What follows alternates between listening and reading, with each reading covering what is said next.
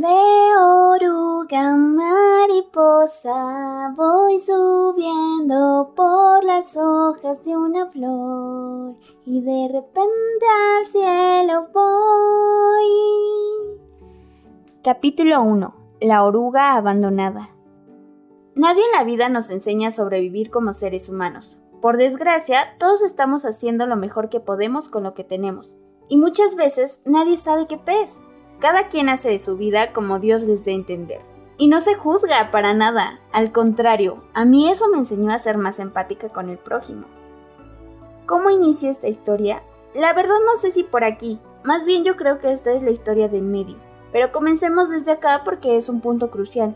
Cabe destacar que lo que estoy a punto de narrar no es lo mismo que pienso ahora, que por fortuna he logrado trascender a base de mucho trabajo todas estas emociones. Pero si algo quiero compartirles es la transparencia con la que viví esta etapa, porque soy un ser humano y cometo errores. Y adivinen qué, cometer errores es fundamental para la evolución, para crecer, avanzar y está bien errar.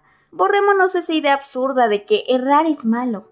Aquí es donde me empecé a dar cuenta que errar es de humanos. y aunque suene absurdo, todos somos seres humanos. Era un 11 de agosto de 2021 Jamás olvidaré la fecha, pues se queda marcada. Mes 8. Aquí se fracturó de manera irreversible mi relación. Era una relación de casi 5 años. Y aquí es donde los quiero objetivos mis escuchas. Aclaro que esta es mi versión, pero no la hace verdadera. Está sumamente polarizada por mis egos y está narrada a través de mis sentidos. Que no se juzgue a ningún involucrado. Solo sepan que la verdad absoluta solo la sabe Dios y probablemente esta historia no sea mala ni buena, solo un suceso que estaba destinado a ocurrir, y por los egos de cada quien se vivió de forma muy diferente. Una vez aclarado lo siguiente, continuó con la narración a través de mis ojos, los ojos de Flor. Una chica ilusionada en tener una vida en pareja con el hombre con el cual se había imaginado una vida. Hijos, un perro, una casa, un gato. En mi imaginación, mi expareja y yo ya teníamos una vida hecha. Nuestros planes, o más bien los míos, habían sido juntar dinero para irme a vivir con él. Y como en los cuentos de Disney, ser una pareja feliz. Y sé que se escucha muy guajiro, obvio sabía que habría sus momentos de caos, pero en mi mente se solucionarían con el poder del amor. Absurdo, ¿no? Pero en su momento lo imaginé viable. Por favor, no me juzguen. Sé que no soy la única mujer que de manera inconsciente se imagina un mundo perfecto con el ser que ama. Mi relación no estaba bien. A decir verdad, creo que desde dos años atrás no había estado nada bien. Y venía casi dos años llorando cada noche, se los juro, ojalá fueran cuentos chinos, pero es real. no había noche que no llorara de frustración, de ver cómo mi relación, a la cual había convertido en mi mundo, se iba por el caño y me sentía impotente, incapaz y con rabia. Ahí se anidó la ansiedad, ansiedad que no sabía que había llegado hasta meses más adelante. Meses atrás ya había experimentado síntomas de ansiedad, pero no los noté a tiempo. De este tema hablaremos en un siguiente capítulo, pero quiero hacer mención de este. Tenemos que hablar. Así fue más o menos el mensaje que le mandé a mi ex. Ya habíamos terminado dos veces, la primera fue mi iniciativa porque juraba que este hombre había dejado de amarme y creí que cederle su libertad era lo mejor. Cometí varios errores. Cabe destacar que no soy perfecta. Soy tan humana como todos ustedes. Volvimos porque yo no pude con esa agonía. Hasta ese momento no sabía que tenía dependencia emocional y apego del tipo ansioso, que también son temas que tocaremos más a profundidad. La segunda vez él me terminó, pero tampoco aguanté mucho y fui yo nuevamente la que suplicó otra oportunidad. Impuse mis deseos y lo intentamos, o al menos yo lo intenté. Yo sé que mi ex también hizo su parte, aunque para ese momento ya estábamos tan rotos que nuestro todo, por desgracia, solo eran migajas y residuos. Bien dicen que cuando tú no estás bien, no puedes ayudar a nadie. ¿Cómo recorcholis íbamos a ayudarnos? Se los plantearé de la siguiente manera y como yo lo veía. Éramos dos almas rotas, nadando en un mar de brea, yo ahogándome y tratando de salvarlo, y lo único que hacía era lastimarlo, hundirlo más y viceversa. Estábamos rozando a diestra y siniestramente las heridas de cada quien. En su momento quizá no lo veíamos así. Estoy segura que en un punto nos amábamos tanto que solo queríamos que estuviera bien el otro, sin importar que uno mismo muriera en el intento. O al menos yo sí era esa persona, capaz de sacrificarse por el otro. Sin embargo, esto nunca funciona. Sí, se escucha súper romántico y te enseñan a que eso es amor y es bueno, pero no amixes. Apréndanse algo y aquí la primera lección más difícil de ejecutar, porque en teoría es muy simple, en la práctica es cuando se viene lo sabroso. Tú eres tu prioridad. Lo repito una vez más, tú eres tu prioridad. Continuando con el 11 de agosto, esa noche cuando terminó la jornada laboral de cada uno, Creo que ambos sabemos cuál es la respuesta. Entre mí, yo deseaba genuinamente que él me dijera, lo intentaré una vez más, saldremos adelante. Pero no fue así. Fue un, ya estoy cansado, debemos terminar.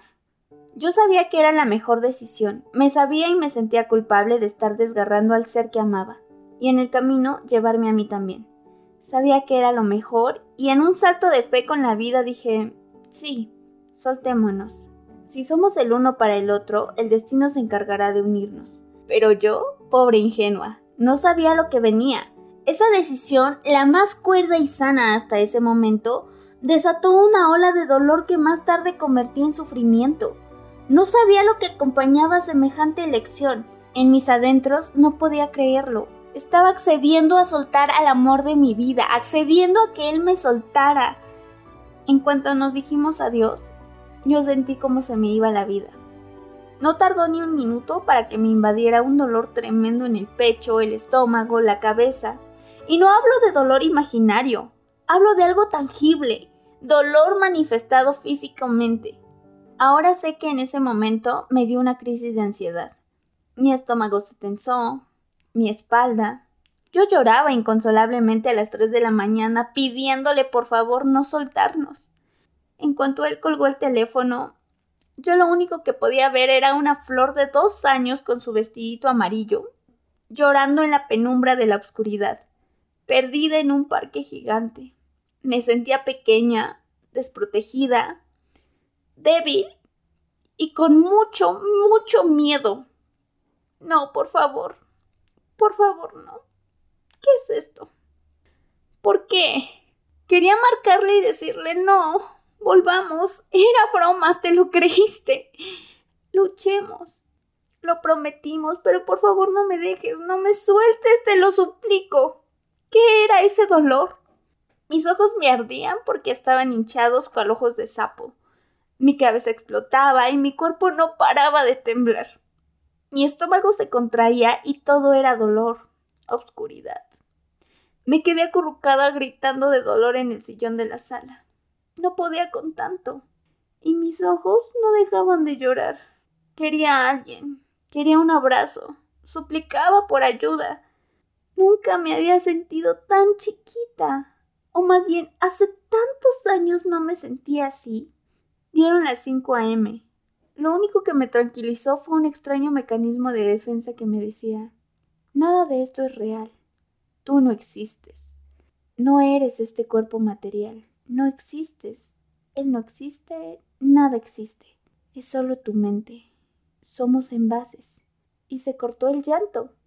Como un robot fue a mi cama con la esperanza de despertar de aquella pesadilla. Siete de la mañana. Estaba en la azotea de mi casa esperando ver la luz del sol porque la oscuridad me aterraba. El frío me aterraba. Berreando le marqué a mis amigos. Le mandé mensaje a Monse y a George. Ambos respondieron, Jamás olvidaré cómo esa mañana el sol emanaba rayos de colores, y yo berreaba en mis mensajes que no podía con tanto dolor. Ese día no paré de llorar. Las personas que me conocen sabrán que nunca he fallado a mi trabajo, que entre mis prioridades está lo laboral. Pero ese día, amixes, ese día, Flor no era Flor. Era una niña asustada, era una niña perdida, y aunque era de día, yo sentía oscuridad en mi alma. No pude concluir mi jornada laboral porque los ojos estaban súper hinchados, las náuseas me invadían y el dolor de cabeza era insoportable. No podía dejar de llorar y el tiempo en pantalla me mataba. Ustedes pueden decir que soy una persona dramática intensa, y por este capítulo vamos a decir que sí. Pero en realidad solo soy un ser humano muy sensible, que se brinda la oportunidad de sentir la potencia de sus emociones. Ese día ni el sol me calentaba, ese día hasta los vecinos pusieron canciones tristes. No voy a olvidar mi intención de salir a la azotea a ver el sol y calentarme para dejar de temblar, porque antes yo creía que eso era frío y no sabía que era ansiedad. Pero ¿qué pasa? Hello, it's me. de Adele sonaba en mi casa. No se sentía mi casa. La nostalgia me invadía. Lo veía por todas partes. Caí de rodillas al piso. Sí, tal cual. Ni Victoria Rufo lloró tanto en sus novelas como yo ese día en mi habitación, ahogada en llanto sin la posibilidad de mantenerme en pie. Me sentí como un gusano, me sentía miserable, me sentía insuficiente. Vi la ventana del cuarto de mi mamá. Había un rayo de luz. El sol golpeaba esa ventana y amigos, aquí viene la escena por la cual juro me hubieran dado el Oscar por mujer de drama. Sintiéndome basura, me arrastré del suelo de mi cuarto hasta el rayo de sol de esa ventana. Mi cuerpo buscaba calor y mi ser ni siquiera podía levantarse. Así mi ánimo de ese día. Me sentía tan insignificante que sentía que debía arrastrarme. Mis piernas no tenían la fuerza para levantarse y mi mente se culpaba por no poder ser fuerte en ese momento. Y ahí, amigos, ahí me supe oruga. En mi entender yo era un ser feo, horrible, que solo podía arrastrarse por la vida. ¿Ustedes se han sentido oruga? En la vida real me desagradan los gusanos y anélidos. Pero hoy en día, pues respeto que los animales se arrastren. Ese día definitivamente supe que yo me sentía como una oruga abandonada. Y bueno, hasta aquí vamos a dejar el capítulo 1 y como les menciono, estoy tratando de narrar lo más transparente posible cómo se sentía la flor de ese entonces y cómo era su visión de ese momento. Poco a poco me he ido transformando. Y si hay algo que les puedo decir con certeza, es gracias a Dios nada es para siempre. Y si hoy te sientes oruga, tú que me escuchas, te juro que no será así por la eternidad. Vas a recuperarte vas a transmutar, va a haber metamorfosis. Les recuerdo que me pueden seguir en mis redes sociales. Estoy en Instagram como magic.flore o en mi cuenta personal como flore.ramírez.olivares. Y bueno, de oruga mariposa voy subiendo por las hojas de una flor y de repente al cielo voy. Gracias.